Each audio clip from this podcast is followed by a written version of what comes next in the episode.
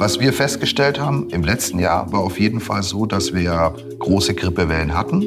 Die Immunsysteme waren einfach, glaube ich, nicht mehr fit. Ähm, ist vielleicht jetzt ein bisschen besser.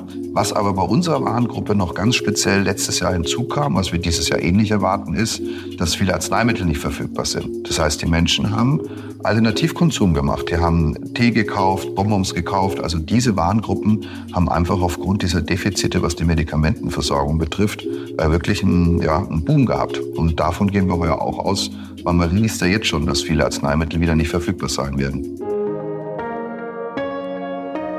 Chefgespräch, ein Podcast der Wirtschaftswoche.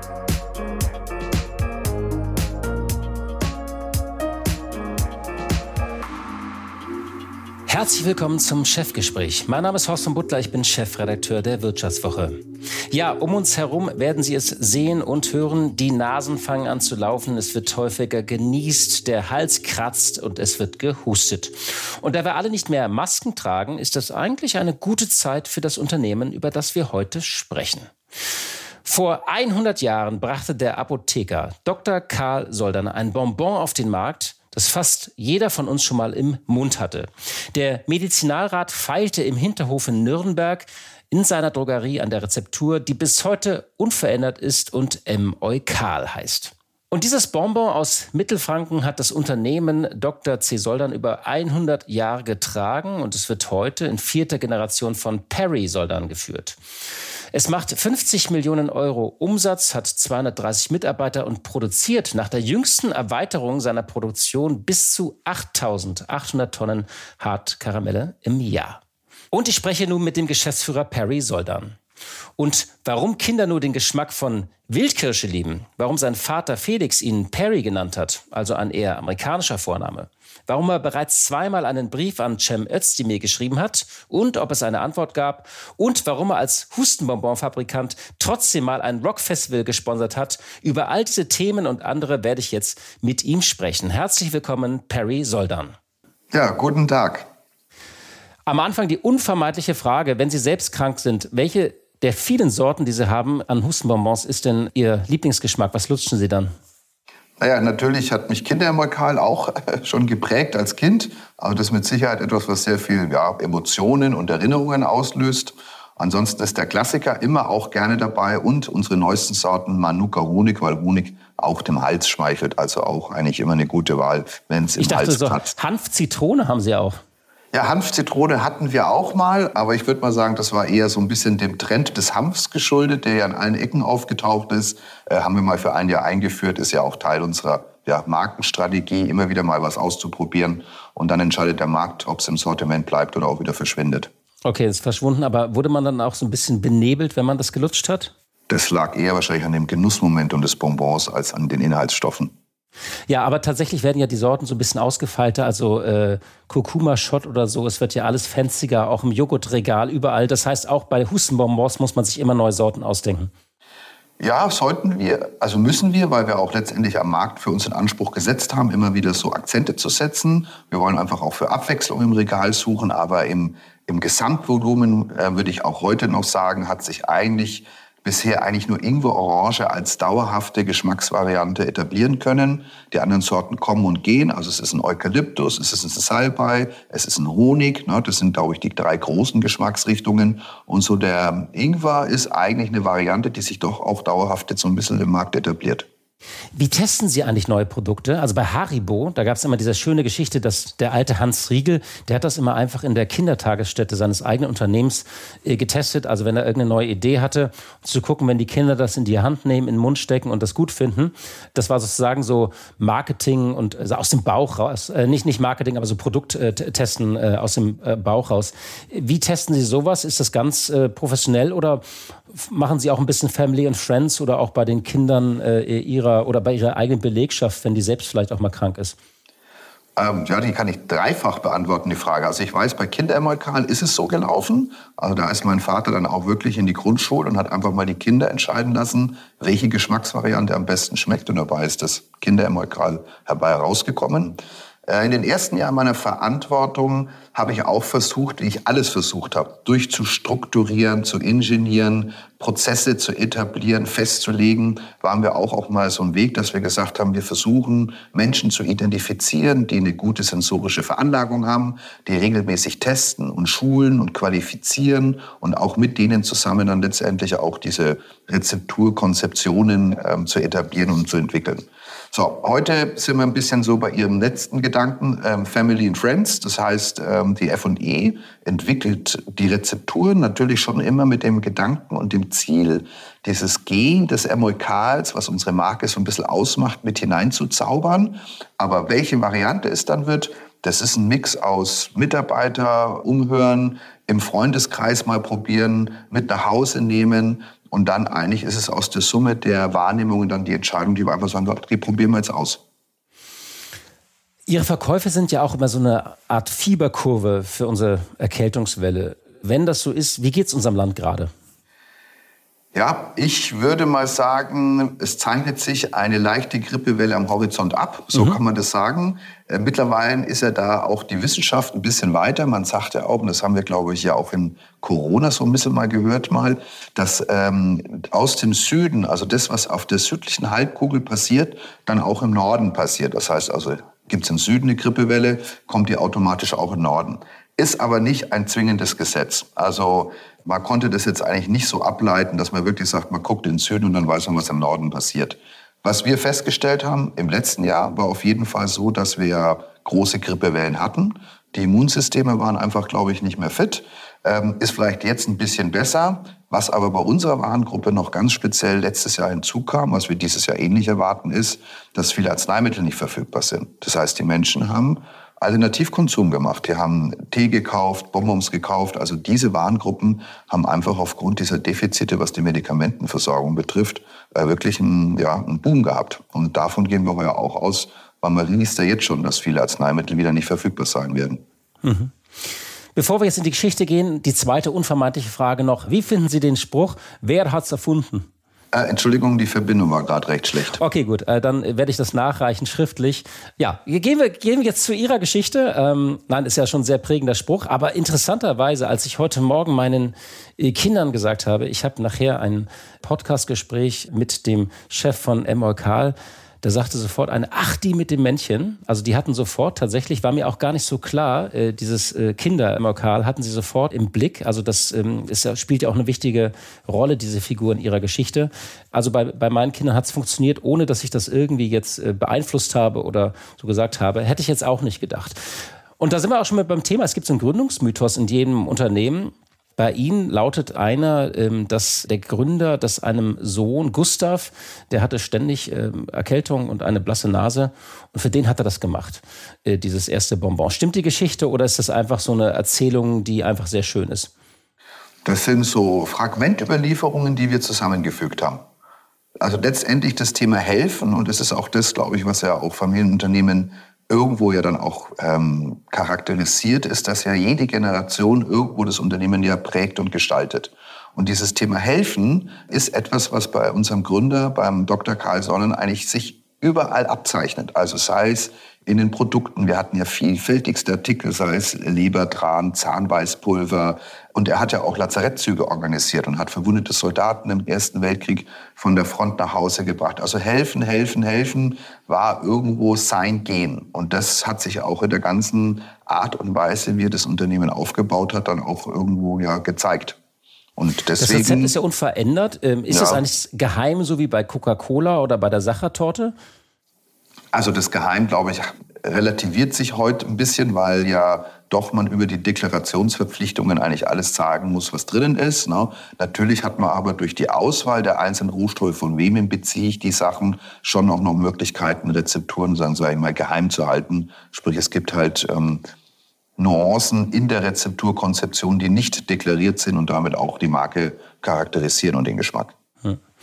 Wenn wir mal so ähm, jetzt auf Sie als Person schauen, wie präsent war denn die Firma in Ihrer Kindheit? Da gibt es ja bei allen Unternehmerkindern andere Erzählungen. Einige sagen, sie haben schon in der Produktion gespielt oder sind mit dem Skateboard durch irgendwelche Hallen gefahren, waren auf irgendwelchen Reisen oder Messen mit. Äh, wie war das äh, bei Ihnen in Ihrer Kindheit? Wie erinnern Sie, welche Bilder kommen da hoch? Also ich sag mal, die älteste Erinnerung ähm, ist mit Sicherheit eine, wo ich mal von meinem Taschengeld Süßwaren gekauft habe und meine Mutter mich dafür geschimpft hat, dass ich mein Taschengeld für andere Produkte und Marken ausgebe. Dann würde ich sagen, geht's über in Ferienarbeit. Ne? Also wo ich auch sagen würde, bin ich durch die Produktion gegangen. Da hatten wir auch so Tretroller, ne? mit denen wir also von einem Ende zum anderen fahren konnten. Ähm, die Erinnerung habe ich noch. Und dann gab's auch, ähm, was weiß ich, der Vater war dann auch spät am Arbeiten. Äh, wir waren dann dort und ich habe als Kind Büroklammern eingesammelt, die am Boden rumlagen. Also das sind so Fragmente. Wurden Sie fair bezahlt? Äh, fürs Büroklammern einsammeln, nee, wurde ich, glaube ich, nicht bezahlt. Aber für die Ferienarbeit meine ich jetzt. Ja, so, ja, für die wurde ich bezahlt. Ob fair, das ist alles relativ. Es hat eine Rolle gespielt, aber Sie durften nicht andere Süßigkeiten essen. Es ist doch nicht so, dass Sie, hoffentlich nicht so, dass Sie Ihre ganze Kindheit lang Hustenbonbons lutschen mussten. Na, wir hatten ja auch Gummibärchen schon immer. Ne? Und das ja. war ja ein reines Genussartikel. Also ich, ich weiß nicht, das ist bei mir im Kopf hängen geblieben. Ich habe natürlich auch immer wieder mal andere Sachen gegessen. Ne? Aber irgendwie war für meine Mutter das ich gebe mein Taschengeld für andere Gummibärchen aus. Das also war Haribo war tabu? Ja, das war für die einfach, haben wir doch selber, warum andere kaufen. Okay, aber und Schokolade ging aber? Schokolade ging, ja. Gab es auch Sorgen, die man so als Kind dann mitspürt oder auch als Jugendlicher? Also die, die Firma ist ja immer durch verschiedene Phasen aufgegangen. Nein, also das lag aber, glaube ich, auch an der Art und Weise, wie innerhalb der Familie gesprochen oder nicht gesprochen wurde. Also wir haben eigentlich von den Themen, die mein Vater beschäftigt hat, äh, mit seinen Sorgen oder auch Freuden, was die Firma betrifft, eigentlich nichts mitbekommen. Ähm, wir haben dann ein anderes Verhältnis mit unseren Kindern äh, entwickelt, aufgebaut. Das heißt, die Kinder, glaube ich, wissen beide relativ gut, was uns Freude bereitet oder was uns auch derzeit belastet und kriegen das auch mit und wir reden auch immer wieder drüber. Das heißt, Sie reden offen mit den Kindern, äh, wie gerade die Lage ist? Ähm, genau. Äh, also äh, ganz normal, wie man so am Abendbrottisch redet oder? Ähm ja, ja, nein, nein, keine, keine ingenierten Termine, wo wir sagen, wir machen einmal im Monat, was weiß ich, ein Firmen-Familiengespräch, sondern einfach nur, man hockt zu Hause und spricht jeder von seinen Dingen, die ihn belasten und da tauchen halt auch Dinge auf und die Kinder wissen um die Situation, was äh, Sie in der Moder Moderation angesprochen hatten, dass äh, das Werbeverbot für Kinderprodukte und all die Dinge, die natürlich schon für das Unternehmen dann auch gravierende Auswirkungen haben könnten. Oder und auch in der haben Corona. Sie zuletzt gesprochen? Das letzte war mit Sicherheit die Situation, dass, äh, was die Politik derzeit ähm, für Initiativen entwickelt, die uns Mittelständler das Leben schon schwer machen werden. Da wollte ich später nochmal drauf zurückkommen, weil das ja ein großes Thema, was, glaube ich, viele Unternehmen und auch gerade Familienunternehmen im Land äh, berührt. Vielleicht nochmal ein bisschen zu Ihnen und Ihrer Biografie. Sie waren äh, auf einem Internat. Warum? Aufgrund meiner hervorragenden schulischen Leistungen. Nein, also waren es, weil Sie raus wollten oder waren, äh, äh nee, oder waren, das, Sie, war, also waren Sie so schlecht in der Schule? Oder? naja, schlecht. Mittelfeld. Also die, die, das Witzige ist, mein Vater war auch auf dem Internat. 1948 bis 1954 war er auf dem gleichen Internat und ich glaube, er hat die Zeit für sich damals als sehr prägend und, und positiv wahrgenommen. Und da schien es für ihn dann eigentlich auch logisch oder auch sinnstiftend, dass seine Kinder auch das Internat dann besuchen. Und so hat sich das dann auch ein bisschen für uns ergeben. Obwohl ich sagen Welches muss... war das? Äh, Neubeuern bei Rosenheim. Mhm. Äh, obwohl man sagen muss, eigentlich war mein Bruder geplant und ich habe eigentlich in dem Bewerbungsgespräch meines Bruders erfahren, dass ich auch mit hin soll. Das hat mich ein bisschen überrascht, aber es war dann auch wirklich gut für uns, weil ich habe da auch meine Frau kennengelernt. Oh, okay, das, da hat sich ja in jeder Hinsicht gelohnt. Genau. Und dann waren Sie ganz klassisch bei den äh, Gebirgssiegern in Berchtesgaden. Äh, wie hat diese Zeit Sie geprägt? Also ich würde sagen, die Gebirgsjägerzeit oder die Zeit als Soldat, das waren ja bei mir, glaube ich, 15 Monate, das Thema Kameradschaft, aber eigentlich vor allen Dingen auch diese Zwangsgemeinschaft, in der man sich einfügen und arrangieren muss, kannte ich aber auch schon ein bisschen aus der Internatszeit. Deswegen war dieser Schritt, der vielleicht für viele, die dieses nicht kannten, ähm, eine größere Hürde. Für mich war das eigentlich in Ordnung und ich kannte ja vom Internat her, dass man in der Gemeinschaft Tag ein, Tag aus beieinander ist und sich einfach da auch arrangieren muss. Aber ähm, ich sage jetzt mal auch das, was heute immer wieder diskutiert wird, die Pflicht gegenüber dem Vaterland, das ist zwar so ein großer Begriff, ne, hat aber natürlich durch die jüngsten Ereignisse eine neue Bedeutung bekommen, ähm, ist schon etwas, was ich auch grundsätzlich äh, unterstütze. Die muss sich ja, ja nicht im, Jetzt die nächste Generation kennt das ja nicht mehr, nicht? Genau. Ja, die muss sich auch nicht jetzt als Bundeswehrsoldat zeigen. Die kann sich ja auch in sozialen Berufen oder sozialen Engagement zeigen. Aber ich finde so, der Staat leistet zu viel für uns, was wir immer wie selbstverständlich entgegennehmen. Und dafür kann man auch was zurückgeben in gewissem Maße. Ist ein vertretbarer Gedanke. Es wird ja wieder so ein Dienstjahr jetzt äh, diskutiert. Wären Sie dafür? Ja, ja, doch, auf jeden Fall. Sie haben dann BWL studiert in Lippstadt an einer privaten Fachhochschule und Sie sind dann, ähm, haben beim Unternehmen äh, im Controlling angefangen bei Weber und Ott, Ott. in Forchheim. Das ist, ja. äh, besteht seit 180 Jahren, ist eines der ältesten Bekleidungsunternehmen in Deutschland, unter anderem für Damen Hosen. Hatten Sie so ein Faible für Mode oder ging es da eher um äh, das Thema Controlling oder hatten Sie überlegt, Mensch, also Textilindustrie ist viel spannender als Hustenbonbons? Oh, es ist viel banaler. Noch banaler? ja, ganz banal. Also die interessant, also der, der Gründer Dr. Karl Soldan war mit einer Hornschuh verheiratet. Und sein Bruder war mit der Schwester verheiratet. Und die Familie Hornschuch ist eigentlich eine alte Textilfamilie im, im fränkischen Raum und denen gehörte Webernott. Ah. Das heißt also, es gab schon immer gewisse familiären Verflechtungen zu diesem Unternehmen in Vorheim. Und äh, wie ich dann halt nach meinem Studium die ersten Bewerbungen geschrieben habe, hat mein Vater mir also auch hier gesagt, Mensch, bewerb dich doch bei Weber Ott. Er kannte den Vorstand und dann war ich bei einem Gespräch und habe da überzeugen können und sonst gab es bis dato dann keine Angebote, griffige und dann Nonchalance war ich dann da dabei. Und ah, Controlling. Also die ganz normale fränkische Clanwirtschaft sozusagen, die sich da untereinander geholfen hat. So ungefähr, ne? Aber das Gute war, ich musste den Bereich äh, arbeiten, den ich im Studium so ein bisschen vernachlässigt hatte. Also konnte dann in meinen ersten Berufsjahren im Controlling das nachholen, was ich im Studium so ein bisschen abschleifen lassen. Nach einer kurzen Unterbrechung geht es gleich weiter. Bleiben Sie dran. Soll ich jetzt Haus oder Wohnung kaufen? Wie sparen Erben Steuern? Bei solchen Fragen kann eine professionelle Zweitmeinung helfen. Die gibt es jetzt mit dem neuen Vivo Coach Newsletter. Er liefert jede Woche Antworten auf Fragen zu Geldanlage, Vorsorge, Steuern, Recht und Karriere. Und Sie können selbst Fragen stellen. Die Antworten geben unabhängige Expertinnen und Experten. Abonnieren Sie den kostenlosen Newsletter jetzt unter vivo.de slash newsletter slash coach. Vivo Coach. Wissen, das sich auszahlt. Ihr Vater Felix Soldan hat dann Kinder im MLK 1972 erfunden. Da war er in den USA. Sie sind dort auch zur Welt gekommen. Deswegen äh, heißen Sie, glaube ich, auch Perry, also diesen amerikanischen Vornamen. Erinnern Sie diese Zeit oder war das zu kurz und waren Sie dann nur als Baby und Kind? Ja, also keine Erinnerungen. Also mit Sicherheit nicht mit zweieinhalb Jahren, weil so alt war ich ja, wie wir zurückgekommen sind nach Deutschland. Ich glaube, die Erinnerung spielt einem da so ein bisschen Streich. Man meint sich zu erinnern, aber dabei waren es vielleicht Fotos, die man gesehen hat oder Geschichten, die man erzählt bekommen hat. Aber ich habe da keine bewussten Erinnerungen. Einfach nur alles dann letztendlich über Fotos und Erzählungen, was da an Erinnerungen an die USA-Zeit für mich betrifft. Mein Bruder mhm. ist ja äh, ein bisschen älter als ich und der hat dann noch mehr Erinnerungen mitgenommen aus Amerika. Warum ist eigentlich Ihr Bruder nicht in das Unternehmen eingetreten oder hat das übernommen? Sie als jüngerer Bruder? Also mein Bruder war, wir haben ja auch, der hat ja auch eigentlich fast den gleichen Weg, hat er auch in Lippstadt studiert, hat dann noch ein MBA in Texas gemacht und hat dann seine ersten Berufsjahre in England zugebracht, war halt so ein bisschen weiter weg. Und dadurch, dass ich, glaube ich, in Vorheim war und damit einfach auch im Dunstkreis der Familie und Tante und war dann einfach präsenter. Und dann gab es eine Stelle nachzubesetzen, die im kaufmännischen Bereich lag, wo ich ja aufgrund meiner Controlling-Expertise bei Weber Nord vielleicht auch prädestinierter war, bin ich da so ein bisschen reingepurzelt und dann war ich halt da und dann, glaube ich, hat sich das so ergeben. Ne? Also ich, es war kein ingenierter Prozess, kein... Kein, kein Nachfolgeprozess mit äh, ja, Casting. Kein Screening, ne, was brauchen wir, wer hat welche Befähigung. Wer taugt was. Genau, es hat sich einfach so ein bisschen ergeben und dann war ich dann hier und dann hat sich das so ein bisschen eingeleitet. In den USA wird dann die Geschichte erzählt, dass Ihr Vater auf diese Idee kam, äh, unter anderem durch den Erfolg von Dr. Pepper. Aber das ist nicht ganz geklärt, ne? Äh, Vermutung.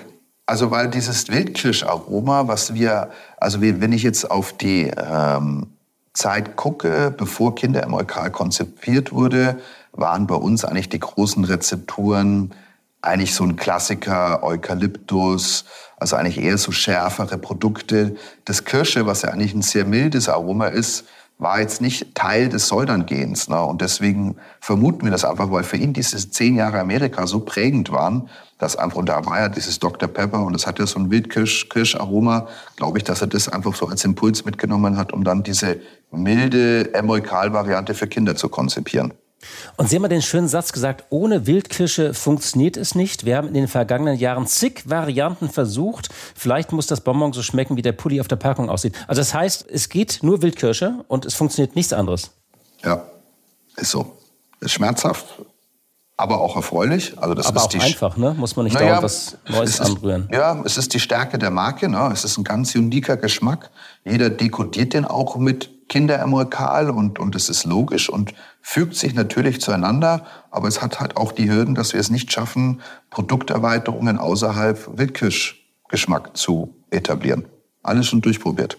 Auch das ist die, das Thema ist insofern schwierig, weil in unserer Warengruppe der Konsument die Farbe des Beutels mit der Geschmacksvariante dekodiert. Also gelb ist Zitrone, ähm, ne, rot ist Kirsche, grün ist Eukalyptus. Lila ist Salbei. Lila ist Salbei. Die kaufe ich immer, wenn ich erkältet bin. Sehr gut, zuckerfrei wahrscheinlich, ne? Boah, weiß ich gar nicht. Achte ich ehrlicherweise, wenn es mir dreckig geht, achte ich auf sowas Ach, nicht. komm. ja, da können wir doch mal zusammen zum Herrn Özdemir gehen, ne? so, und, ähm, und das ist halt bei Kinderemulkal ist es so, ne? Es ist rot, es ist Wildkirsche. Und wenn wir jetzt dann ähm, überlegen, wir haben schon mal eine gute Maracuja-Honig-Rezeptur gehabt, die echt lecker war und auch von den Kindern gut bewertet ja, mache ich jetzt einen gelben Beutel, weil Honig immer tendenziell gelb-braun ist? Ja, aber dann ist es kein Kindermolkan mehr, dann wird es nicht mehr als Kindermolkan. Also so haben wir eigentlich wirklich bei dieser Marke diese Hürde und ja, müssen das einfach auch akzeptieren. Kindermolkan ist Wildkirsche. Wir kommen jetzt mal zu einem bisschen ernsteren Thema, eine Zäsur in Ihrem Leben. Sie haben 2005 das Unternehmen übernommen, da war Sie gerade 37 Jahre alt. Und ähm, das hing mit dem frühen Tod Ihres Vaters zusammen. Wie haben Sie diesen Einschnitt erlebt? Also ich würde mal sagen, das Schwierigste in diesem Moment ist, dass äh, mit dem Versterben vom Vater so eine immanente Sicherheit, die im Hintergrund unbewusst vorhanden ist, weg war. Und das, glaube ich, war das Irritierendste für mich. Ne? Man nimmt es wahrscheinlich dann auch immer als selbstverständlich wahr. Also das Unterbewusstsein, das ist ja kein aktives drüber nachdenken. Und dann war er einfach nicht mehr da. Und dann ja, wusste man, ja, puh, Jetzt bist du alleine da, jetzt musst du alleine die Entscheidungen treffen. Ähm, wen fragst du? Äh, äh, ne? und, und, das wird einem dann echt bewusst, wenn er nicht mehr ist. Da hat mir dann aber auch der Beirat geholfen in den ersten Jahren, den wir dann ja auch bei uns etabliert hatten. Und der hat dann auch so ein bisschen die Vaterrolle und, und war dann der Sparing-Partner für mich, mit dem ich mich austauschen konnte, wenn ich einfach auch nicht weiter wusste. Wer saß in diesem Beirat? Waren das so erfahrene Manager von anderen Unternehmen oder waren das auch äh, Leute aus der Familie? Alpha-Tiere. Alpha-Tiere. also da war ich, das war ganz eigentlich ja, wild konstelliert, aber perfekt, glaube ich, für die Phase, wo wir hatten. Der Herr Underberg war drin. Ah. Ja. Der hat auch so eine Rezeptur. Ich habe mal, äh, die, über die habe ich mal eine Geschichte als Reporter geschrieben. Äh, das ja. halt ganz geheim, also auch mal das gleiche Rezept. Genau, der Emil Underberg war bei mir im Beirat. Dann war damals äh, in den ersten Jahren noch der äh, Dr. Thomas Strüngmann. Mhm früher Hexal-Gesellschaft. Ja, genau, die kennt man jetzt über, als Biotech-Investor. Genau, ne? Äh, der war noch mit dabei. Äh, dann hatten wir einen, ähm, einen, einen Schweizer Banker mit dem Beirat und da habe ich auch gelernt, dass die Schweiz Beirat anders übersetzt. Die sind ja schon fast operational tätig, als wie es bei uns des Beiratskodex ähm, vorsieht. Und dann war mein, äh, von meinem ersten Arbeitgeber von Wiebern Ott der Vorstand, äh, war bei mir auch im Beirat. Und der war so ein bisschen die väterliche Figur, ne, den der mich ja schon über Jahre kannte, der mein Vater auch kannte, der die Familie kannte, ähm, der einfach da auch so ein bisschen in diese Rolle reingeschlüpft ist, ähm, ja, mir einfach zur Seite zu stehen, wenn ich Sorgen hatte. Und für uns in der Marke äh, hatten wir noch den Herrn Götz Michael Müller, der war früher Becks, also ganz früher Kraft Jakobs, ähm, dann bei Becks und dann am Schluss bei Coca-Cola. Und der hat uns eigentlich die richtigen Impulse für die Entwicklung unserer Marke gegeben. Also hatte jeder seine Aufgabe und die auch perfekt bedient. Und äh, diesen Beirat, den gibt es noch, aber vermutlich Nein. so in leicht anderer Zusammensetzung oder haben Sie dann nach einiger. Zeit aufgelöst? Ich sage mal, wir hatten den richtigen Weg, wir haben die richtigen Entscheidungen getroffen, wir hatten den richtigen Weg eingeschlagen und auch auf Gesellschafterseite war alles gut. Deswegen gab es einfach auch eine Phase, wo man wieder Unternehmer sein wollte und selber alleine Entscheidungen treffen wollte, ohne zwingend das über ein Bord ähm, genehmigt zu bekommen. Worum ging es denn damals? Was, was waren so die Herausforderungen? Ah ja, wir hatten ja aus der Geschichte heraus hatten wir noch den Parfümerie-Einzelhandel. Also wir haben ja von, der Gründer war ja eine Medizinaldruckerie und wie das Bonbon dann industrialisiert wurde, gab es eine Bonbon-Fertigung und einen Bereich der Bonbon-Herstellung und Vermarktung.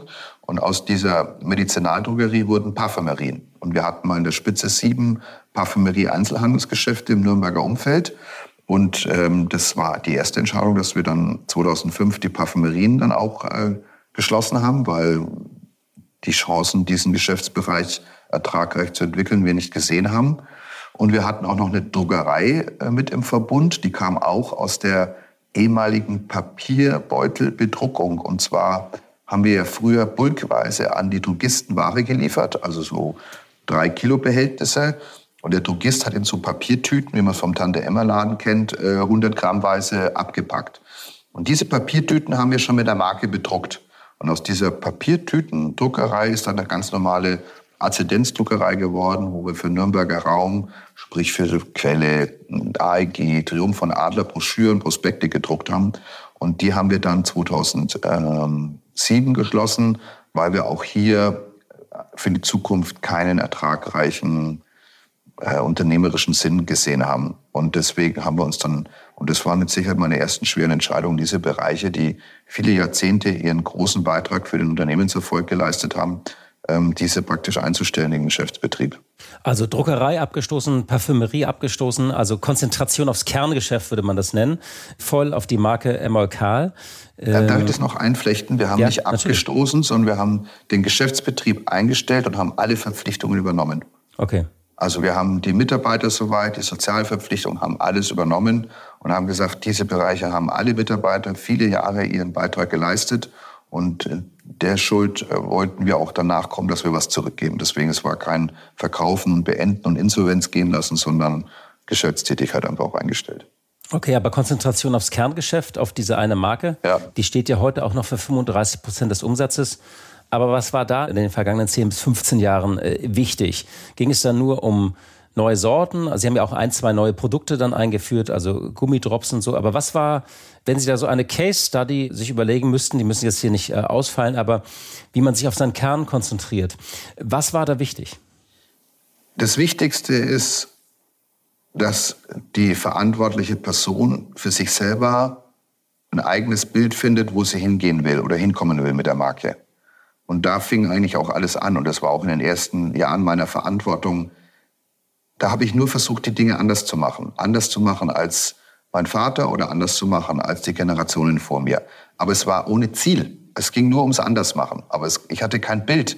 Ne? Wo will ich hin mit der Firma? Wo will ich hin mit der Marke? So, und da hat mir auch der Beirat geholfen, dass ich für mich ein Bild finden konnte. Und wir haben dann irgendwann auch, ich habe für mich dann ein Bild gefunden, ich möchte derjenige sein, der in dieser Warengruppe die Trends setzt, die dann für die Warengruppe vom Konsumenten gesucht werden. Also dass wir diejenigen sind, die neue Akzente setzen im Regal, wo man sagt, jawohl, das ist das neue State of the Art für unsere für die Bonbonwelt. So und ähm, als Bild, dass äh, der Vorstand von anderen Unternehmen unsere Produkte am Tisch liegen hat, sein Team zu sich ruft und sagt, warum können die das und wir nicht? So ähnlich war so ein bisschen die Story. Ne? Mhm. Und dann hieß es also, gut, wir müssen Innovationen machen. Wir müssen einfach immer Dinge ausprobieren, Akzente setzen. Ob das jetzt dann dauerhaft erfolgreich ist, ist jetzt nicht relevant, sondern einfach immer wieder jedes Jahr Akzente setzen. Und so hat der Handel uns auch jetzt kennengelernt und schätzte uns auch, dass wir bei jedem Gespräch immer was Neues dabei haben. Was Mutiges, auch mal was Verrücktes, ne? Zitrone Hanf zum Beispiel. Und ob es dann im Markt bleibt, entscheidet der Konsument. Also ähm, das waren so die ersten Schritte. Und dann war mit Sicherheit für die Markenbildung notwendig, dass wir auch verstehen und akzeptieren mussten, was wir aber falsch gedacht haben, dass Emolkal nur ein reines Hustenbonbon sein kann. Wir dachten immer, Emolkal, die mit der Fahne sind beim Konsumenten nur Hustenbonbons. Und das haben wir falsch gesehen. Wir haben lernen dürfen, dass Emolkal auch ein Honig ein Vitaminbonbon sein kann, ein Kurkuma. Also eigentlich viel der Konsument der Marke viel mehr zutraut, als was wir im Kopf dachten, was funktionieren kann. Also alle Rezepturen unter dem Markendach Emolkal vereint.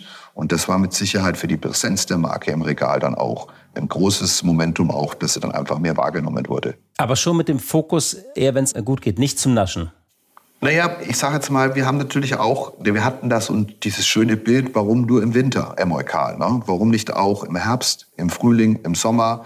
Aber da sehen wir auch, das sind die Grenzen auch der Marke, ne? dass einfach der Konsument uns als das Husten-Halsbonbon sieht und im Sommer schaut er uns gar nicht an. Da können wir noch die leckersten, fruchtigsten Sommervarianten haben. Da sind wir einfach nicht im, ja, im Kopf vorhanden beim Konsumenten. Was war denn so Ihr größter Fehlgriff Äh, bei Rezepturen oder bei unternehmerischen ja, Entscheidungen? Ja, bei so einem Produkt. Ja, oder ja, beides vielleicht auch. Also, weil Sie sagen, Sie haben immer wieder ausprobiert, äh, verschiedene Sorten. Ja, also was, was wir nicht äh, geschafft haben, ist es, eine kleine, konveniente Verpackung zu finden, die der Konsument für unsere Marke akzeptiert. Also Sie hatten ja vorhin diesen einen Werbespruch angesprochen von einem Schweizer Unternehmen. Und die haben ja diese Pocketboxen im Markt für unsere Warengruppe etabliert. Mhm. Und also ich glaube, wir haben alles schon versucht. Kleine Beutel mit Zip, äh, fruchtige Varianten, die Klassiker. Alles in irgendwelchen kleinen Darreichungsformen zu verpacken, wo der Konsument sagt, jawohl, in meine Handtasche, in mein Jackett, ne, wir kriegen es nicht durch. Auch obwohl die Marke ja kein Problem hat. Ne? Aber da hat anscheinend dieser First Mover Advantage, der Konsument, einfach in seinem Kopf abgespeichert, eine kleine Verpackung sind die Schweizer. Da können wir noch so viel probieren. Also, das heißt, Sie müssen bei Ihrer Tüte bleiben mit den Farben. Ja, so ungefähr. Vielleicht kommt irgendwann später noch mal die Zeit. Aber wir haben da echt alles schon versucht. Ne? Es, wir haben es nicht zum Laufen gebracht. Ja, man kennt die ja auch, die hängen dann immer so in den Apotheken. Sie haben ja ein Drittel Apotheke, ein Drittel Drogerie und ein Drittel Lebensmitteleinzelhandel. Das ist so die Formel bei Ihnen, wie sich Ihre Verkäufe ja. verteilen. Ne? Die stimmt ja. auch noch. Ja, kann man sagen, passt in etwa so. Ist immer noch. Also auch dieses Ausweiten, weil Sie gefragt haben, was waren die Erfolge oder was hat dazu beigetragen, war einfach die Präsenz der Marke zu erhöhen, dass der Konsument einfach öfters mit ihr in Kontakt tritt äh, und sie sieht. Und es war mit Sicherheit auch das Ausweiten unseres Geschäftes außerhalb der Apotheke und vom Drogeriemarkt im LEH präsent zu sein. In den Tankstellen äh, sieht man es ja auch mehr. Ähm, LEH ist bis Lebensmitteleinzelhandel. Ja, das muss man immer also, sagen. Also stimmt. Das sind so ja. Fachbegriffe. Ja, okay. Ja, genau. So, und, äh, und in den Tankstellen sind wir ja auch sichtbar, obwohl das Geschäft eigentlich betriebswirtschaftlich irrelevant ist. Also das ist Marketing ist, für Sie, oder? Genau, ne? man ist, die Marke ist präsent, die Leute sehen die und das Ganze hilft einfach auch, um das Markenbild äh, zu stärken. Also das heißt, die Omnipräsenz der Marke im deutschen Handel ist auch ein Momentum gewesen, die Marke jetzt auch erfolgreich weiterzuentwickeln. Wo Sie sich ja auch ein bisschen schwer tun, ist mit der Expansion im Ausland. Das Interessante, Sie haben nur wenige Auslandmärkte erobert. Das ist ein bisschen natürlich Dachregion, aber auch Südkorea. Also warum haben Sie es ausgerechnet in Südkorea geschafft? Den richtigen Partner, der Lust daran hat, dieses kleinteilige, langwierige Geschäft über die Zeit aufzubauen. So will ich das beschreiben. Ne, man hat immer wieder mal, man hat ja auch mit großen Importeuren zu tun. Äh, man spricht von einer erfolgreichen deutschen Marke, die man anbietet. Ja, ja, kennen wir und interessant und machen wir. Ne? Aber wenn man dann mal anfängt und merkt, wie kleinteilig dieses Bonbongeschäft eigentlich ist, gerade nochmal mit dem speziellen Thema Wintersaison, da verlieren viele die Lust auf der Wegstrecke und sagen, nee, das äh, haben wir uns anders vorgestellt. Und bei Südkorea haben wir einen, der liebt unsere Produkte, der liebt die Marke und der hat es uns einfach über viele Jahre ausgebaut und damit haben wir da ein etwas relevantes Geschäft. Also wir reden immer noch von drei, vier Prozent Exportanteil bei uns. Also ja, das, ähm, das heißt relevant, Sie machen da so einen sechsstelligen Umsatz. So in etwa. Hm, okay. Ja. Und versuchen Sie noch andere Länder, so sagen wir, wir müssen jetzt noch einmal Japan hinkriegen oder wir müssen nach China ja. oder Australien oder sagen Sie, nee, ich habe mir jetzt zu oft eine blutige Nase geholt? ich mache es für mich einfacher. Ich, äh, also, der, also der Urgroßvater, okay, war Gründer, den nehmen wir mal raus. So. Der Opa hat es nicht geschafft, mein Vater hat es nicht geschafft und ich habe es bis jetzt auch nicht geschafft. Deswegen überlasse ich dieses Thema der nächsten Generation. Aber das ist natürlich schon toll, wenn man das so mit Mitte 50 sagen kann. Ähm, da, das mache ich nicht mehr. Nee, ist ja auch konsequent. Also manche haben auch gesagt, irgendwie die älter waren, Digitalisierung mache ich nicht mehr. Das ist die Aufgabe der nächsten Generation oder Nachhaltigkeit. Ähm, gibt's ja auch noch, muss ja auch noch was zu tun geben. Ich habe was bekommen, was gut dastand und mein persönlicher Auftrag in meiner Zeit bei Säudern ist es, an die nächste Generation was übergeben zu können, was auch eine Zukunftsperspektive hat und wirtschaftlich ähm, sinnhaft und erfolgreich ist. So, das ist mein Auftrag. Die Wegstrecke bis jetzt haben wir gut bewältigen können. Wir versuchen natürlich jetzt, und wir haben ja vor ein paar Jahren einen kleinen Bereich dazu gekauft, der sich mit äh, hauptsächlich Online-Vermarktung beschäftigt, Heilpraktiker, Nahrungsergänzung, weil wir auch da Themenfelder sehen, wo wir glauben, die könnten in der Zukunft eine Relevanz bedeuten. Und das wollen wir so weit vorbereiten und aufbauen, dass es eine Struktur und Ordnung hat, worauf man was weiterentwickeln kann. So, so habe ich eigentlich so mein Themenfeld. Aber jetzt zu sagen, ich möchte ein Drittel internationales Geschäft aufbauen, ich glaube, das wird uns so viel Geld kosten und wirtschaftlich muss ich da immer noch Fragezeichen hintermachen, weil ich fange ja in allen Ländern bei Null an. Ich habe ja nirgendwo diese, diese Geschichte, die Story, die ich erzählen kann. Die kann ich ja nur im deutschsprachigen Raum schön erzählen.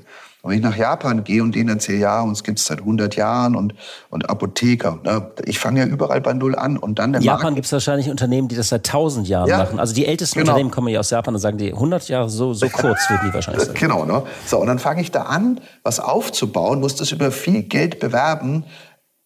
Ja, nee. Nächste Generation. Ist eine ja. Aufgabe, glaube ich, für eine Generation, ein internationales Geschäft in unserer Warengruppe aufzubauen.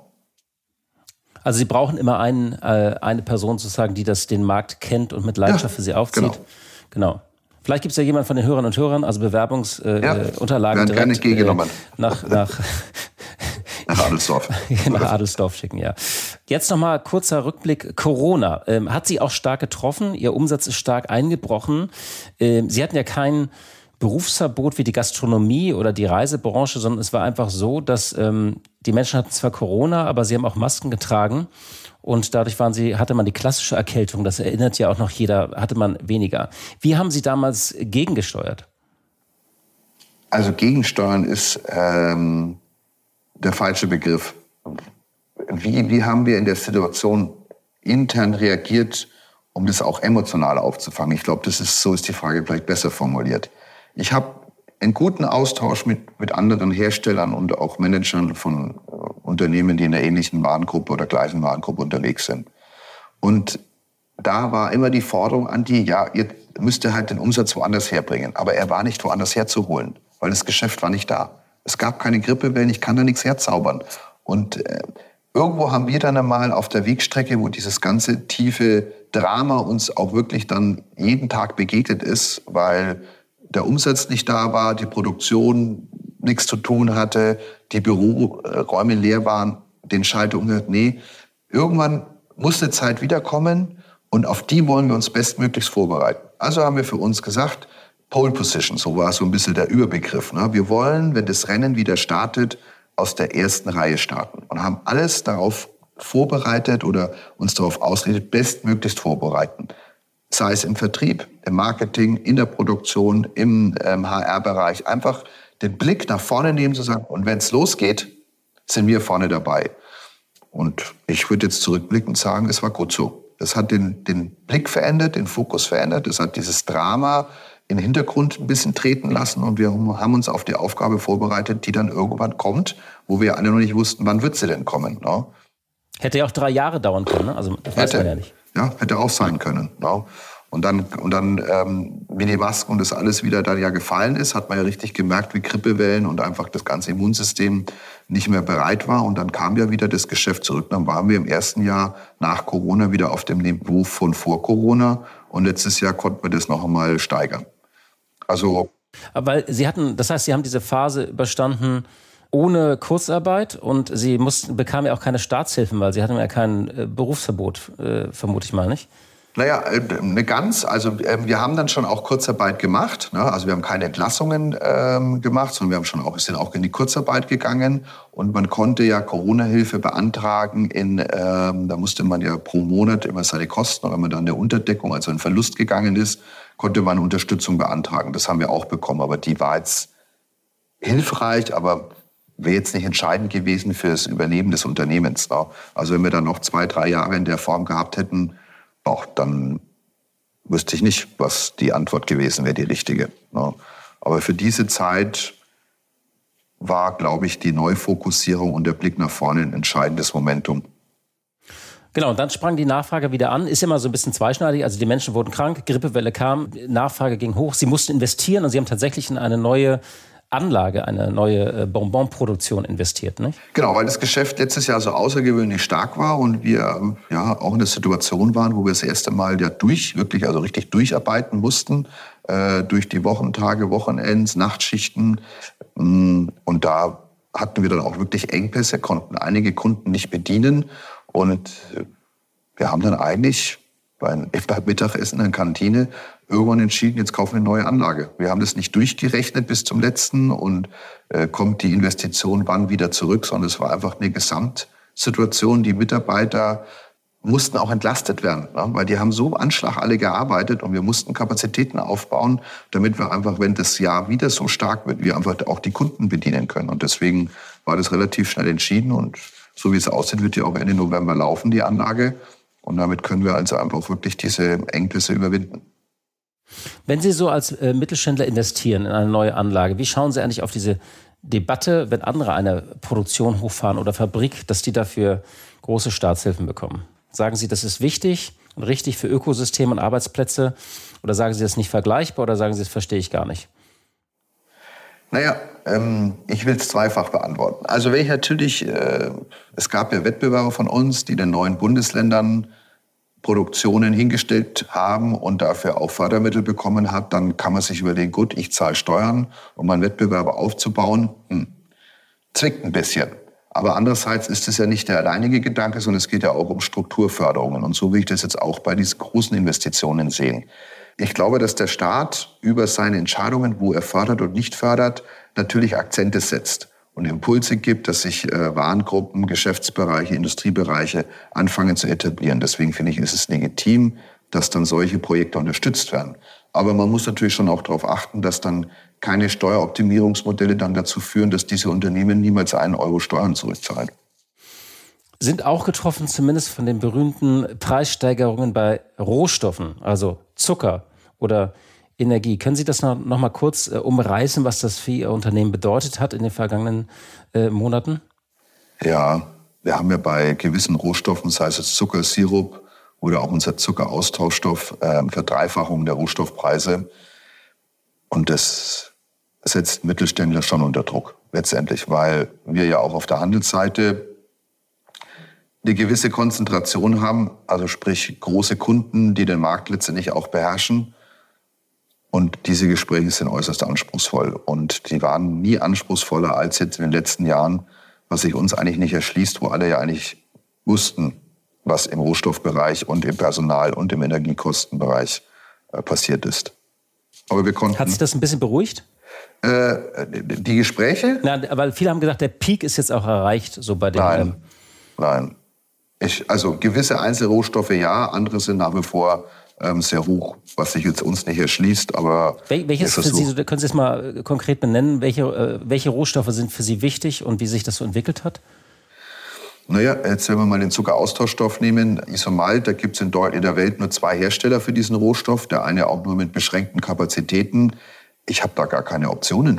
Also ich kann nur hoffen, mich gut mit denen zu verständigen und dass denen uns ein Unternehmen sehen, was ein verlässlicher Abnehmer ist für die Zukunft und dass sie uns bedenken und ähm, auch berücksichtigen. Und ich möchte auch sagen, wir äh, suchen da auch den persönlichen Kontakt. Und ich habe schon das Gefühl, dass sie uns ähm, den Raum geben wollen, den wir brauchen, damit wir uns weiterentwickeln können. Aber natürlich ist der Spielraum sehr beschränkt und wir müssen letztendlich mit dem leben, was uns dann angeboten wird.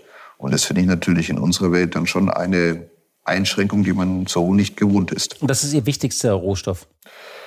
Der wichtigste, weil er wenig Alternativen hat, ist eigentlich unser Zuckeraustauschstoff. Also wenn wir ein zuckerfreies Produkt machen, ne, ersetze ich ja den Zucker durch einen Zuckeraustauschstoff. Mhm. Und darum würde ich sagen, ähm, unter den zwei Parametern, weil die Warengruppe wichtig ist, weil der Trend dahin geht und weil ich halt auf der Lieferantenseite wenig Auswahl habe, ist das unser wichtigstes Thema. Und Energie, ist, äh, ist so eine Bonbonproduktion energieintensiv oder ist das so, Nein. wie eine normale nee. Fabrik halt läuft? Ja, das ist jetzt für uns nicht äh, gigantisch. Ne? Wir haben, es hat sich schon bei uns verändert, weil wir mussten jetzt klimatisieren die Produktion, was ein Unding ist. Ne? Ich koche da drin in der Halle mit, mit 160, äh, 170 Grad meine Produkte, muss aber die Räume runterkühlen auf ähm, einigermaßen normale Luftfeuchtigkeiten und Temperaturen, weil wir es doch jetzt vor ein paar Jahren das erste Mal hatten, dass wir im Sommer die Produktion für in Summe zwei Wochen einstellen mussten, weil es einfach zu heiß und zu feucht war, was wir nicht kannten. Also Ach so, das heißt, Sie spüren sozusagen, äh, so einen Hitzesommer spüren Sie indirekt, obwohl ja. Sie eigentlich Hitze brauchen drin. Das ist so ein bisschen äh, paradox, ja. Naja, Sie haben es ja auf den Kochanlagen, äh, wird die Masse ja offen gekocht. Ne? Und dann haben Sie ja auch, wenn da eine hohe Luftfeuchtigkeit ist, nimmt die Masse die Feuchtigkeit aus der Luft, was dann die Produktstabilität verändert. Oder in dem Bereich, wo die Bonbons geprägt oder gewickelt werden, entsteht immer so ein bisschen Gruß, so ein bisschen Abrieb. Und wenn natürlich die Feuchtigkeit hoch ist, dann verklebt der, dann muss ich die Maschinen anhalten, muss sie waschen, reinigen, trocknen. Ja? Und ähm, wir hatten das nicht, dass wir früher abstellen mussten. Und das müssten wir jetzt ein paar Mal. Das sagen wir, wir müssen klimatisieren, also betreiben eine irre Investition und einen irren Energiebedarf äh, aus unserer Sicht, ähm, um die Produktion aufrechtzuerhalten. Und dafür haben wir halt jetzt auch, um den Energiebedarf zu decken, äh, Solarfelder halt jetzt auch in Betrieb genommen. Also da hat sich das Thema Energie schon für uns verändert, aber in dem Krisenjahr waren halt dann zum Glück unsere Solaranlagen schon auch so weit im Betrieb, dass wir da einiges auffangen konnten. Nach einer kurzen Unterbrechung geht es gleich weiter. Bleiben Sie dran. Wie geht es weiter mit der Europäischen Union? Präsidentschaftswahlen in den USA, EU-Parlamentswahlen, geopolitische Krisen und wirtschaftliche Schwierigkeiten. Wir suchen Lösungen für diese Herausforderungen. Am 19. und 20. März auf der digitalen Europakonferenz von Handelsblatt, Die Zeit, Tagesspiegel und Wirtschaftswoche. Über die Zukunft Europas sprechen wir mit Bundeskanzler Olaf Scholz, Wirtschaftsminister Robert Habeck und vielen mehr. Kostenlose Anmeldung unter europe20xx.de. Lassen Sie so ein bisschen mal auf, die, auf ein Thema kommen, äh, was Sie vorhin schon angerissen haben. Der Brief an Cem Özdemir, genauer gesagt zwei Briefe haben Sie schon geschrieben. Da geht es ja um das Gesetz ja. gegen Werbung für an Kinder gerichtete Lebensmittel. Da sind Sie natürlich ähm, insofern betroffen, weil Zucker in Ihren Produkten ist, zumindest in einem Teil der Produkte, ja. wenn es nicht zuckerfrei ist. Können Sie mal nochmal genau sagen, was haben Sie da eigentlich geschrieben? Was bewegt Sie da oder hat Sie da erzürnt als Unternehmer? Ja. Ähm, ja, also erstmal ist die Wahrnehmung oder das Wissen der Öffentlichkeit zu diesem Thema falsch, beziehungsweise nicht ausreichend, weder von Herrn Özdemir noch von der Presse erläutert. Und zwar geht es ja nicht nur um an Kinder gerichtete Werbung, sondern der Paragraph danach bringt auch zum Ausdruck, sondern auch im Familienumfeld, wo sich Kinder aufhalten könnten. Also nehmen wir mal für unsere Generation so eine Wetten das Show, ne? Ähm, war ja ein klassisches Familienprogramm. Ne? Eltern, Kinder, alle haben Gibt's geguckt. Gibt es die eigentlich ne? noch? Wetten das? Oh, das weiß ich nicht, ich glaube nicht. Äh, fahren Sie fort. Ja, genau. So, und das ist ja auch Familienumfeld. Das heißt, solche Foren oder Sendeformate werden auch betroffen. Ne? Also überall, wo Familienumfeld ist, wo Kinder sich aufhalten können. Also ist der Begriff nicht nur die ganz isolierte Kindershow, was weiß ich, Kinderprogramm 14 Uhr am Nachmittag, sondern es ist weitaus mehr. So, das ist das Erste.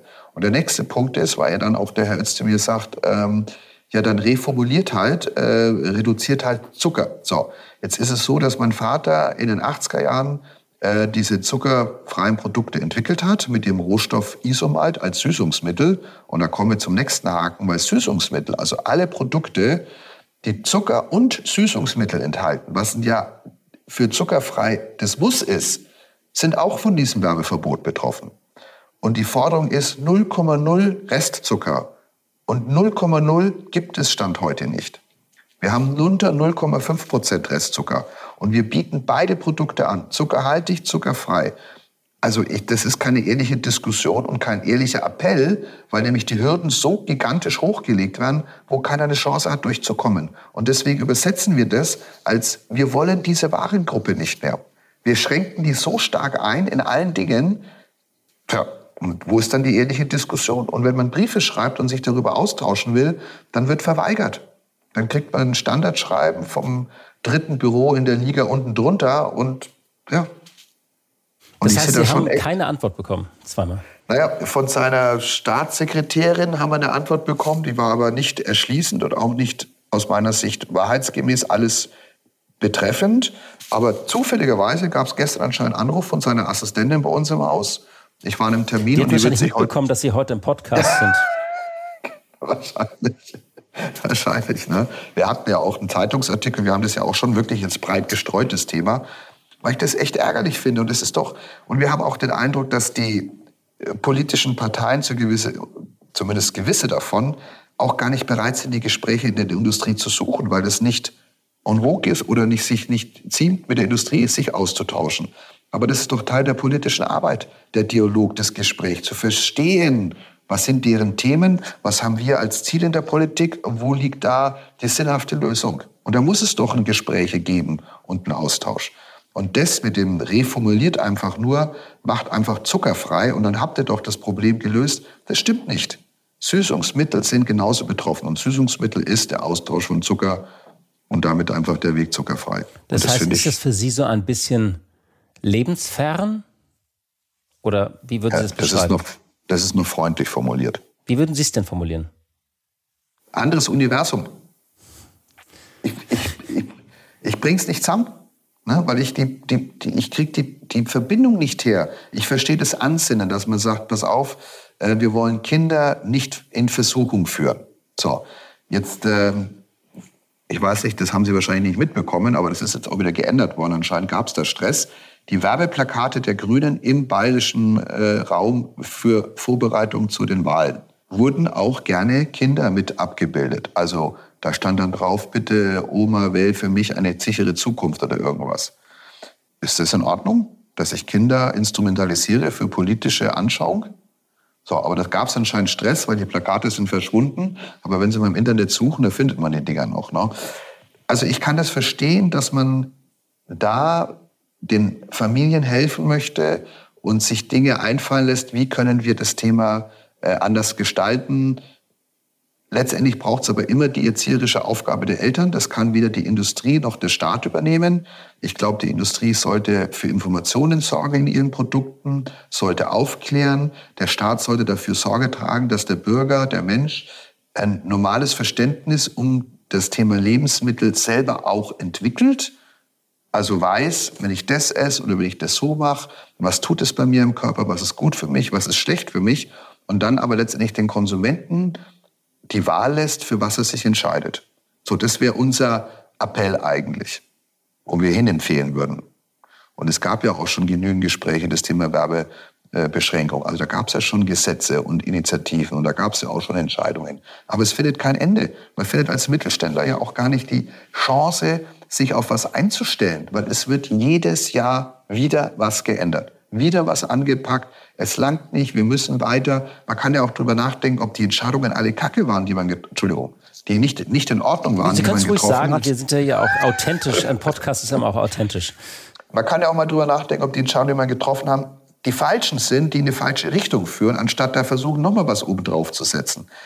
Wir haben alles auf dem Beutel stehen. Wir haben die Nutri-Scores äh, zur Diskussion. Ähm, wir haben GDA-Angaben. Das heißt, der Konsument sieht auf jedem Beutel bei jedem Lebensmittel, wie viel Zucker, wie viel Fette, wie viel Salze drinnen sind.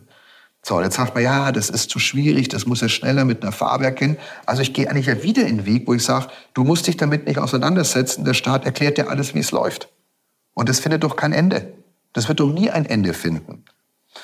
Ja, Weil das ist ja eine interessante Klage, die Sie da äußern. Die hört man ja in verschiedenen Varianten. Nicht immer geht es um Zucker, äh, dieser berühmte Bürokratieabbau. Warum lässt sich das eigentlich nicht mehr stoppen? Alle sagen jetzt, sie wollen Bürokratie abbauen, aber ähm, man hat das Gefühl, es wird trotzdem immer mehr. Es kommt eine weitere EU-Richtlinie nochmal irgendwie. Es kommt äh, eine weitere Regulierung obendrauf. Man muss irgendwas dokumentieren in der Lieferkette. Wie, wie erleben Sie es als Unternehmer, dass sich das nicht stoppen lässt? Oder wie ließe es sich stoppen? Das Letztere, glaube ich, nicht beantworten zu können. Ich will es auch wieder aus zwei Gesichtspunkten beantworten. Das erste ist, also wenn man ein Unternehmen, und ich habe das ja erleben dürfen oder müssen, eine Firma zu verändern. Und bis man, jetzt sind wir ja wirklich ein kleines Unternehmen mit 200 Mitarbeitern oder jetzt halt aktuell 230 oder 240 derzeit. Da in einem Unternehmen das in eine andere Himmelsrichtung zu drehen, ist echt anstrengend. Und man braucht ein, ein gut eingeschworenes, geschlossenes Team, wo man diese neue Richtung formulieren, fordern kann, die Entscheidungen trifft, dass das alles auch in die Richtung läuft, sicherstellen, dass es stattfindet. Das ist schon komplex, finde ich. Und das in so einem ganzen Land auf die Beine zu stellen, das ist schon eine Herkulesaufgabe. Also da möchte ich auch alle Politiker, die was verändern wollen, immer auch in Schutz nehmen, bis man da über alle Instanzen und Gremien durchdringt, ne, dass die einem folgen, dass diese Neuausrichtung stattfindet. Das ist schon eine brachiale Arbeit. Also da braucht es schon wirklich ein starkes Team. Das ist das eine. Und das andere, glaube ich, ist einfach unsere Gesetzgebung, die alle Risiken auch zulässt mit den Gefahren und den Konsequenzen für die Menschen, die was verantworten. Und dadurch, dass zu jedem Ding, man sagt, ja, das hätte man wissen müssen und deswegen sind sie mit in der Schuld, das führt doch immer mehr dazu, dass ich mir zu allem eine Regel einfallen lasse und ein Gesetz fordere, der das dann irgendwie steuert. Weil wir, also, wo ist die Mündigkeit des, des Menschen geblieben? Und ich glaube, je weniger wir ihm die Mündigkeit zutrauen und alles über Gesetze fordern und Regeln, die dann auch dazu führen, dass wenn man es missachtet, eine Auswirkung hat, dann durch wird man, glaube ich, immer ängstlicher, keiner übernimmt mehr Verantwortung und alles wird durchinsticht und durchgeregelt. Und das sich auf, ob sich das aufhalten lässt, ich glaube nicht. Vielleicht also Sie glauben nicht, also Sie glauben einfach, man muss sich dem ergeben und ähm, Sie stellen sich auf weitere Richtlinien ein dann und, und Regularien. Also ich, ähm, wir versuchen mit unserer Verbandsarbeit und mit solchen Themen, die wir jetzt beide besprechen oder meinen äh, öffentlichen Auftritten in der Presse, möglichst für mich dagegen zu halten. Und ich hoffe, wenn das möglichst viele tun, dass man vielleicht in kleinen Schritten vorankommt. Aber dass man wirklich da komplette Kehrtrichtung, also eine Wende hinbekommt, ich habe da echt ein bisschen Zweifel. Zumindest sind wir weit entfernt von dieser, von dieser Vorstellung One in, One out, die, die auch mal so ausgerufen ja, ja. wurde, nicht? Was ausgerufen, was wir versucht haben, ja. Klar, ich meine, dieses Meldegesetz, was sie jetzt verändert haben, ist jetzt, ja, da denkt man sich, gut, das wird jetzt Deutschland nicht retten. Vielleicht muss man es so sehen, das ist ein kleiner Schritt, aber wir wissen natürlich auch nicht, wie viele neue dafür entstanden sind. Ne? also ich glaube, dieses in die Haftung nehmen, und das ist auch das, was bei der Führungsmannschaft das immer schwieriger wird. Ne? Die ganzen Datenschutzgesetze, die, wofür dann Führungskräfte theoretisch in die Verpflichtung genommen werden, wenn sie da was nicht beachten, da hat doch da keiner mehr Lust drauf. Da sagen die alle Menschen, ey, wisst ihr was? Ich muss mich schützen. Ne? Und das nimmt den Leuten den Mut, Verantwortung zu übernehmen, Entscheidungen zu treffen und es fängt immer mehr an zu blockieren und zu lähmen. Und das sehe ich dann auch für Deutschland. Ich glaube, wir spüren das auch in Deutschland, dass wir an einem Punkt sind, dass viele sagen, nee, das tun wir uns einfach nicht mehr an. Wie war das denn für Sie, Ihre Lieferketten zu dokumentieren? Äh, haben Sie das in, in den Griff bekommen? Naja, wir sind ja eigentlich als, äh, mit unserer Betriebsgröße offiziell außen vor. Ne? Aber wenn ich jetzt zum Beispiel Rohstoffe von einem Unternehmen einkaufe, was weitaus größer ist und ich dem Thema keine Aufmerksamkeit widmen würde, würde sagen, ey, laut Paragraph 13 bin ich da völlig raus, dann weiß ich, gibt es einen Anwalt, der sagt, naja, über Paragraph 18.3 bist du aber wieder mit drinnen, weil du musst schon auch wissentlich darum sein, dass wenn irgendwo einer in Indien oder in Afrika Rohstoffe besorgt und da seine Gesetze nicht einhält, äh, bist du nicht ganz frei von. Das heißt, ich muss mir schon von dem Unternehmen bestätigen lassen, dass die im Grunde die Lieferkettengesetze einhalten. Also hintenrum trifft es mich doch auch wieder. Und ich muss einen Mitarbeiter dafür abstellen, einen Prozess etablieren, im Einkauf sicherstellen, dass das immer abgefragt wird. Haltet ihr die Gesetze ein? Also das gibt es bei uns in Deutschland nicht, dass ein Gesetz nur in irgendeinem Bereich alleine wirkt. Also man äh, spürt bei Ihnen heraus, ich finde das immer sehr interessant, man hört das ja von ganz verschiedenen Unternehmen, äh, dieses Ächzen unter der Bürokratie, aber auch gleichzeitig so, äh, dass man wenig Hoffnung hat, dass sich da etwas entbürokratisiert, auch wenn das sehr oft genannt wird. Vielleicht jetzt zum Schluss nochmal äh, ein bisschen bunteres Thema, Erschließung neuer Zielgruppen. Sie haben ein Rock-Festival gesponsert, aber da mussten Sie das Marketing erst die jungen Kolleginnen oder und Kollegen da überzeugen. Können Sie das nochmal ganz kurz erzählen, wie es dazu kam, weil das liegt ja jetzt nicht nahe irgendwie. Ja, das war, also wir haben heuer 100-jähriges äh, Jubiläum für die Marke Emolkal. Und da hat das Team recht unkompliziert eigentlich gesagt, naja, 100 Jahre muss man feiern, feiern tut man auf Festivals, also gehen wir zum Festival. Wo ich natürlich dann sofort mal einen Controllerfinger gehoben habe und gesagt, ja Moment, also jetzt im Sommer ähm, Media- oder Werbegelder auszugeben für eine Warengruppe, die nur im Winter konsumiert wird, ist ja fraglich. Also wenn wir Werbung machen und Geld ausgeben, doch dann in der Zeit, wo die Warengruppe gekauft wird. Also vor und zurück diskutiert. Ähm, ich war da relativ hart. Das Team war leidenschaftlich davon überzeugt und irgendwann, sag ich mal, war mein Widerstand gebrochen, so ungefähr. Ne? Und wir haben aber auch so ein Budget, äh, wo das Marketing keine Rechenschaft für ablegen muss. Also da können Sie ganz bewusst Dinge ausprobieren, müssen nicht groß vorkonzipieren und begründen, warum oder wieso, sondern wenn Sie sagen, Mensch, das wollen wir mal gucken, da gibt es ein Budget und das, über das können Sie frei verfügen. Wichtig ist nur, dass wir hinterher über eine Lernkurve reden. So, und dann haben wir gesagt, gut, dann nehmt es aus eurem Freibudget, sage ich mal, und so. Und dann waren die bei Splash und Meld und super, war echt, wir hätten es nicht gedacht. Junge Menschen, wo wir ja eh von der Zielgruppe her tendenziell älter sind, im Sommer auf einem Konzert, die standen bei uns Schlange. Wir hatten dann so ein Glücksrad zum Gewinnen, Ähm, und das hatte ich ja auch, hatten Sie auch erwähnt. Und das Erfreuliche war, weil ich als in meinem Alter war MTV der Inbegriff Musik und Video und Jugend und Konzerte und an dem Stand war nichts los. Und das freut einen natürlich als traditionelle fränkische Marke, wenn da natürlich wir MTV so ein kleines Stückchen schlagen konnten. Ja, äh, natürlich klar. Und dann zeigt ja auch so ein bisschen, dass man sich manchmal vielleicht auch von einem Team, das leidenschaftlich kämpft, äh, breitschlagen lassen sollte. Ist ja auch so eine kleine ja, Regel. Ähm, das stimmt. Expansion hatten wir ja drüber gesprochen. Sie haben jetzt eine Marke vor einigen Jahren dazugekauft, äh, die Letizia Vertriebs GmbH. Dahinter steckt äh, die Marke Bitterstern. Die haben Sie jetzt äh, integriert in das Unternehmen. Die machen so Natur- und Gesundheitsprodukte. Wie planen Sie weiter zu wachsen? Kann, soll das auch über Zukäufe geben oder sagen Sie, nee, wir wachsen dann doch weiter organisch aus unserer Marke heraus? Jetzt ist es ja so, dass ich 2005 eigentlich die Entscheidung getroffen habe, dass wir uns auf das konzentrieren wollen, was wir am besten können. Und zwar ist es das Herstellen und Vermarkten von Hustenbonbons.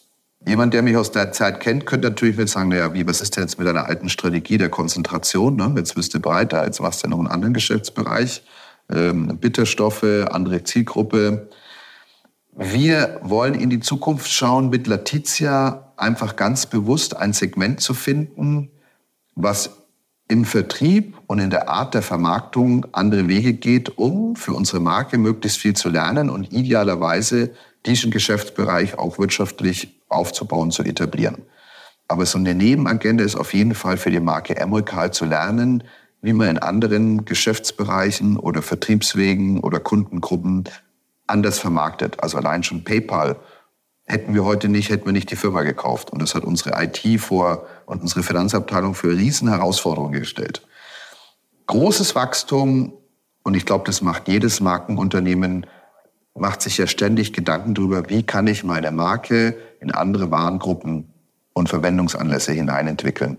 Und das sind natürlich auch die Fragen, mit denen wir uns sehr intensiv beschäftigen, wo wir auch glauben, dass natürlich in einem ersten Schritt auch äh, der größere Erfolg hergestellt werden kann. Wenn wir es schaffen, eine Warengruppe zu finden, wo die Marke Emmerkal vom Konsumenten akzeptiert und ihr die Kompetenz zutraut, dass wir da auch uns weiterentwickeln können. Haben auch schon ein paar Versuche hinter uns, die nicht funktioniert haben, aber arbeiten intensiv daran, ähm, diese Felder zu finden und dann einfach auch zu wählen. Wir gucken natürlich auch ganz viel zu anderen großen Marken, ob es jetzt auch hip ist oder so, Zum Beispiel? die sich ja auch hip. Ach hip, ach, ach ob es ja, hip ist, ich dachte sozusagen übertragen, die Marke hip gucken Sie. Nein, nein, na, die, da gucken wir ja sehr auch hin, in welche Geschäftsfelder die sich reinentwickelt haben, na, wie die ihre Marke auch weiter gedehnt haben, aus der Babynahrung ausschließlich heraus. Also das finden wir immer interessant und, äh, und denken über ähnliche Wege nach. Was könnte das genau zum Beispiel sein? Ja, das ist heißt geheim. Ein kleines Sneak Preview. Naja, was ist denn die Kompetenz der Marke Emolkal aus Ihrer Sicht? Naja, Als wenn ich erkältet bin, lutsche ich das Bonbon und dann geht es mir, also ich werde da nicht gesund, aber mir geht es ein bisschen besser. Ja, da haben Sie es doch perfekt zusammengefasst. Und was könnte man dann noch machen? Also naja, also jetzt sagen wir, Sie sind erkältet und haben gewisse Erkältungssymptome und suchen jetzt nicht die Lösung der Heilung, weil das ist dann meistens der Chemie, wenn Sie richtig krank sind, sondern Linderung und das dann in einer... Also Tee zum Beispiel könnten Sie machen. Könnte ich machen, würde ich aber nicht tun, weil Tee ist, glaube ich, auch ein brachial umkämpfter Markt. Ja, ja, ich meine, da gibt es ja auch andere große Mittelständler, die da das beherrschen, ich glaube zwei oder genau. drei. Ähm, äh, ähm, dann, man könnte, ich weiß nicht, aber Sie werden jetzt auch nicht Taschentücher machen. Äh, das ja, auch stimmt auch nicht wahr. Das ist jetzt das, was wir, wir haben jetzt die Positionierung gefunden. Irgendwelche Öle vielleicht, die ich mir reinträufle. Für die, ah, zum Beispiel. Fürs Inhalieren. Ja. Sagen Sie mal, das schreibe ich gerade mal auf. Öle, ja. Damit kriegen wir Provision für die Wirtschaftswoche. Können wir zusammen was aufbauen? Nein. Ähm, okay, aber Sie, Sie denken über verschiedene Sachen nach, aber immer an der Kernkompetenz. Genau. Ja, die Kernkompetenz zu finden, die aber, ich sage jetzt mal, wir hatten ja vorhin drüber gesprochen, wie, wir, wie ich hier saß, in meinen ersten Jahren, dachte ich echt auch, Emmerkal ist nur Hustenbonbon, ist Eukalyptus und das war's. So, und musste auch lernen, das hat mein Beirat mir abverlangt, ähm, da ist mehr. Also das ist nicht nur Eukalyptus, das ist ein gutes, qualitativ hochwertiges Bonbon für die Winterzeit. Also nicht nur Eukalyptus, auch ein Honig. Und das ist das, was wir jetzt in dieser Phase auch verstehen müssen. Was zieht der Konsument in der Marke Emmerkal. Und ich glaube, so wie Sie das jetzt auch formuliert haben, haben Sie es eigentlich gut auch auf den Punkt gebracht. Ne? Das ist dieses kleine Momentum der Linderung. Es ist nicht die Heilung, ne? sondern es ist einfach so, hm, mir geht's nicht so ganz, ne? ich bin noch nicht so richtig krank, ich bin so in der Übergangsphase. Und wenn ich da Produkte hätte von einer Firma, die mir einfach da auch hilft, die Zeit gut zu überstehen, und da irgendwo in diesem Dunstkreis sehen wir das Potenzial einer Marke Emolkal. Wir sind, äh, Herr Sollern, leider schon am äh, Ende unseres Gesprächs. Auch äh, ich hätte jetzt äh, Lust, noch weitere Produkte äh, für Sie zu erfinden. Ähm, nein, ist ja nicht meine Aufgabe. Es war, glaube ich, ein sehr interessanter Streifzug äh, zu einem ja, Familienunternehmen mit langer Geschichte, 100 Jahre alt, mit allen Plänen, aber auch ja, den Plagen, die es so, so gibt im Alltag. Vielen Dank äh, für diese Einblicke. Und bei Ihnen muss man immer sagen, ich hoffe, dass ich Ihr Produkt nicht nutze. Also meine, meine Familie hat schon zur Hälfte schnieft gerade rum. Also es liegt ja auch gerade rum. Vielen Dank erstmal für das Gespräch, Herr Soldan. Gerne. War, war auch für mich interessant. Liebe Hörerinnen und liebe Hörer, das war's diese Woche für das Chefgespräch. Wir hören uns hoffentlich kommende Woche wieder. Machen Sie es gut und kommen Sie gut durch die Woche. Música